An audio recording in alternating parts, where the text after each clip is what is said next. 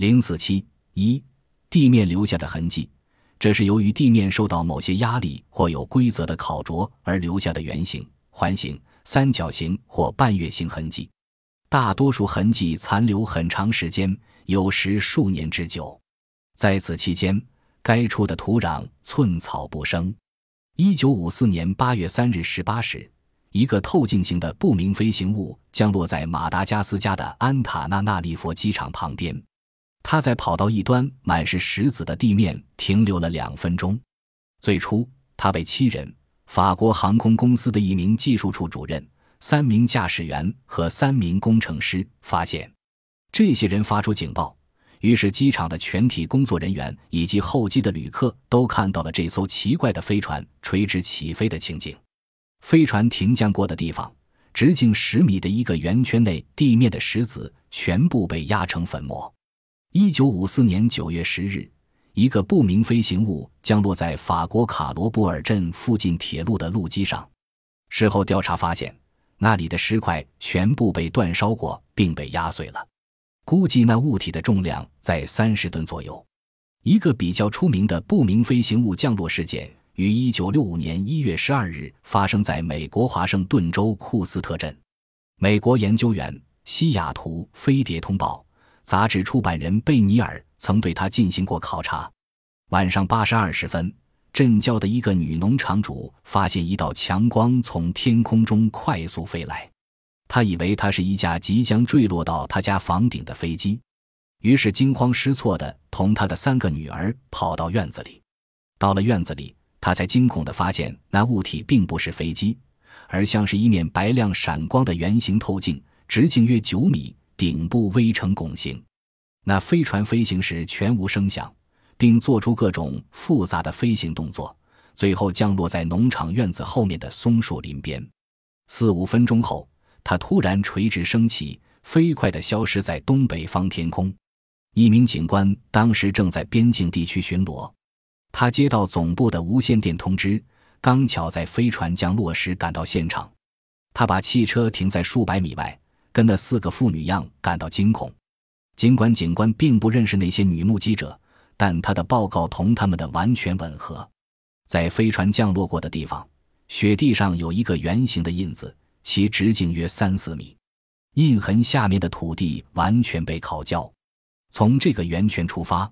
等距离排着一形长约二十厘米的椭圆形印记，到松树林前面便突然消失了。这些痕迹两个月内能清楚的看到。飞碟图片：一九六五年九月三日二十三时，两名正在美国德克萨斯州德蒙市附近公路上巡逻的警官发现一团夺目的亮光降落在他们面前的平地上，他们小心翼翼地走过去。惊讶地发现，停在他们面前的是一个常规意义上的大飞碟，从里面发出强大的噪音。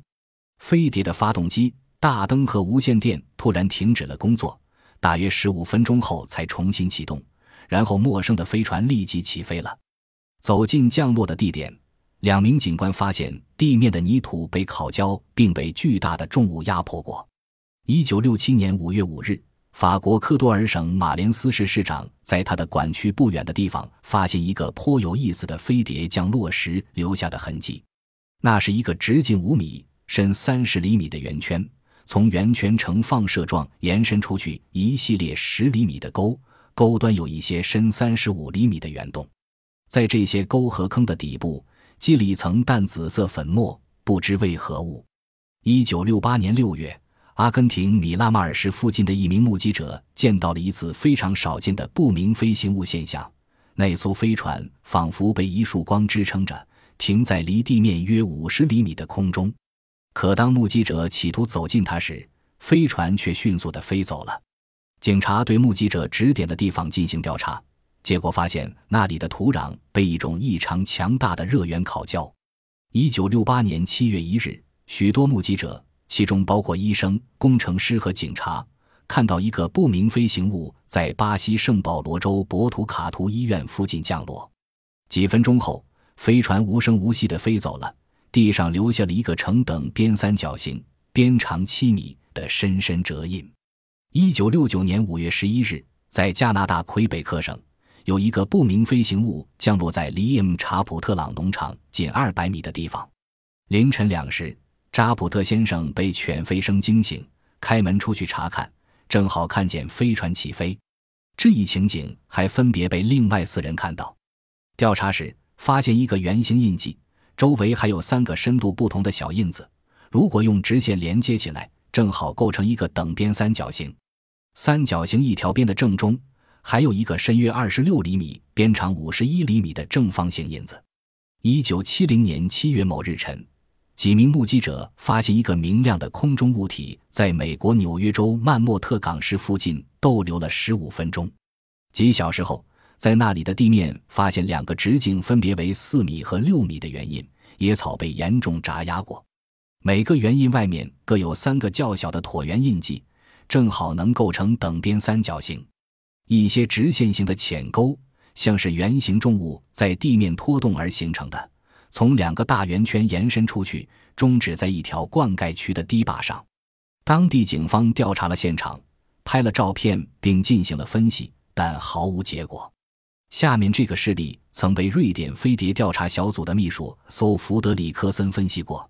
一九七零年八月二十九日夜里。许多目击者发现一个发出强烈红光的圆形物体在瑞典安藤湖附近飞翔，在完成了一系列复杂的空中动作后，该物体向埃尼巴肯镇方向降落了。第二天早晨，该镇的一个居民约翰森老人发现他家菜园里有三个圆形印记，里面的土壤被重压过，构成等边三角形顶点的这些圆印直径为四十厘米，深四厘米。调查人员从该地区各处以及不明飞行物降落的三角地取了土壤标本，送交瑞典查莫斯核化学研究所进行比较分析。瑞典专家们通过外射线分析一分析，发现降落点的土壤标本中放射性比普通土壤标本大三倍，达六百六十千电子伏特。这样的辐射只能来自钡元素一百三十七的同位素。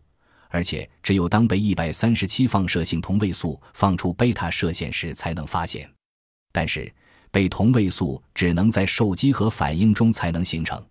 约翰森老人怎么可能在他的菜园里实现核裂变呢？